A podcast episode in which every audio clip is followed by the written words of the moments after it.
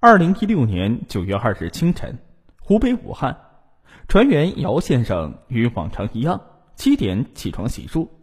他站在趸船三楼洗手间，顺着窗外四下张望，忽然发现岸边低丛中飘着一个人。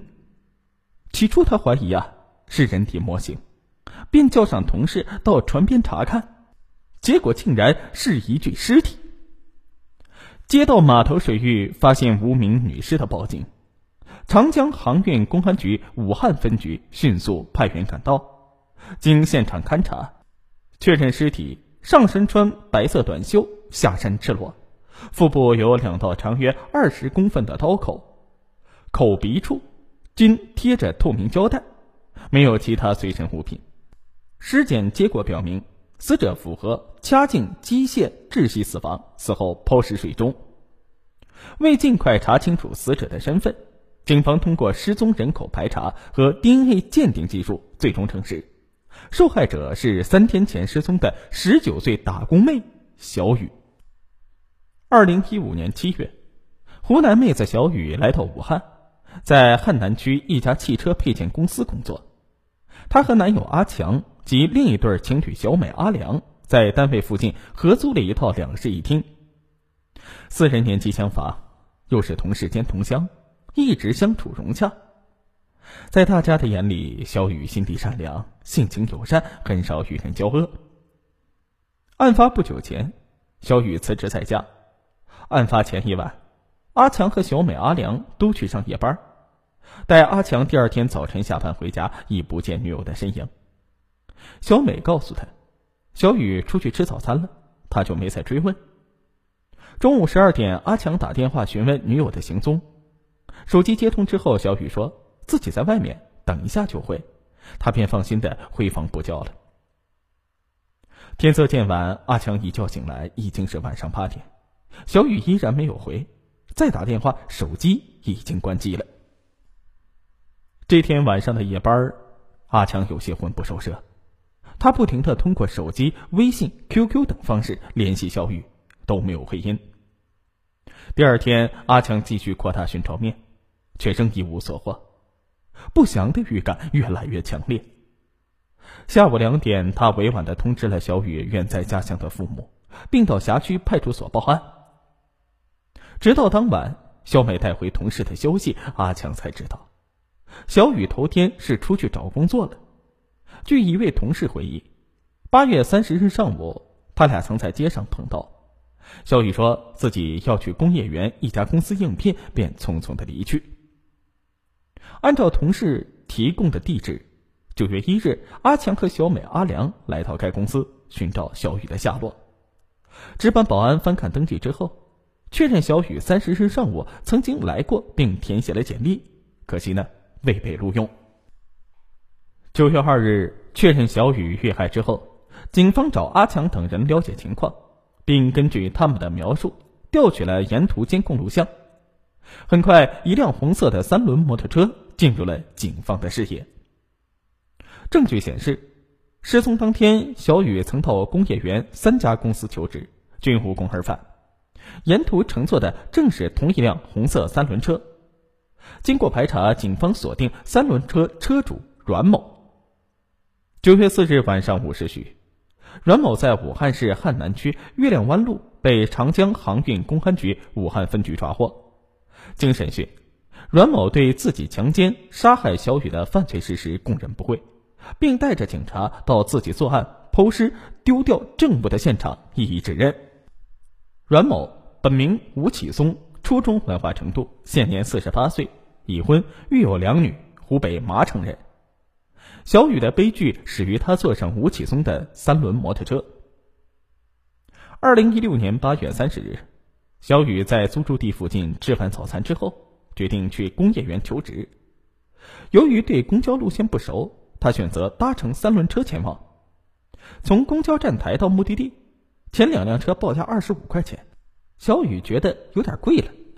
第三辆车主正是吴启松，他只收二十块钱。小雨上了车。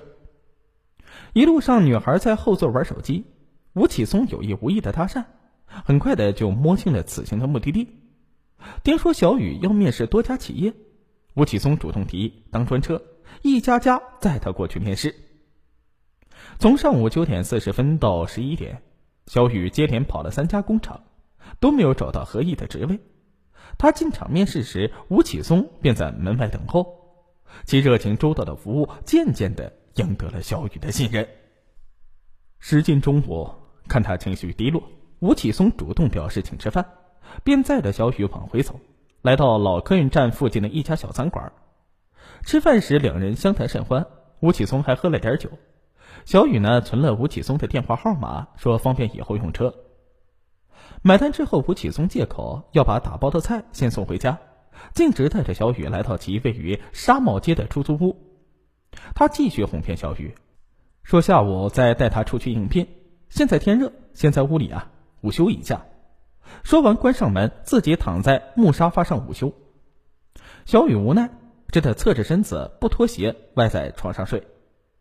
据吴启松回忆，这个期间小雨还用方言接了个电话，他没有听懂。两个刚认识的单身男女。就这样的共处一室，危险正悄悄的滋生。吴启松躺了一会儿，看着床上的年轻女孩，顿时心生歹念。纠结半晌之后，借着酒劲血气上涌，他走到了床边。小雨警觉的睁开了眼，吴启松把她按在床上，提出给五百元发生性关系，遭到小雨的激烈反抗。吴启松左手钳住小雨挥舞的双手。右手紧起来掐住他的脖子，致其昏厥。趁小雨丧失抵抗能力，吴启松侵犯了他。小雨苏醒之后，立刻喊道要报警。吴启松又惊又怕，心一横，再次死死的掐住小雨的脖子。几分钟之后，小雨乱蹬的双脚不动了。确认人已经死亡，吴启松把小雨抱到了木沙发上，拿宽胶带横向重叠，封住其口鼻。怕尸体腐臭，他还搬来电扇对着吹。桌上放着小雨的随身物品：一部白色苹果五 S 手机、一百七十元的现金、身份证和一把钥匙。下午三点，吴启松骑车出门，先将手机作价五十元卖给一家通信器材店，再花两元在五金店购买了一个绿色的蛇皮袋，之后就装作没事一样四处拉客，直至天黑。借着夜幕的掩护，吴启松决定剖尸长江。他拿蛇皮袋套在小雨的身上，把尸体搬上三轮摩托车，往码头方向驶去。沿途将小雨的裤子、鞋子、身份证分别丢弃。爬上江堤之后，吴启松连带带人一起退入了江中。当晚九点多，吴启松回到出租屋清扫案发现场，企图掩藏罪恶。随着调查逐步的深入。另一宗发生在广州番禺、尘封六年的强奸杀人未遂案件也再度浮出水面。从二零零零年开始，吴启松一直和妻子在广东番禺打工，赚钱养活家中的老母亲及两个女儿。一直到二零一零年十一月十日，他强奸了昔日同事，开始逃亡。案发当日早上八点，从事摩托车拉客工作的吴启松在路上遇到了刚下夜班的小雅。两人曾在一间工厂打工，彼此相识，租住地呢也挨得很近。好色的吴启松注意小雅已久，知道她和姐姐姐夫同住，但是此时家里没人，于是他一路尾随小雅，并跟她进入了房间。见是熟人，小雅并未警觉，只是自顾自地准备烧热水洗澡，让吴启松离开。欲行不轨的吴启松突然发力，一手掐脖子，一手控制反抗，将小雅拖到床上掐晕了。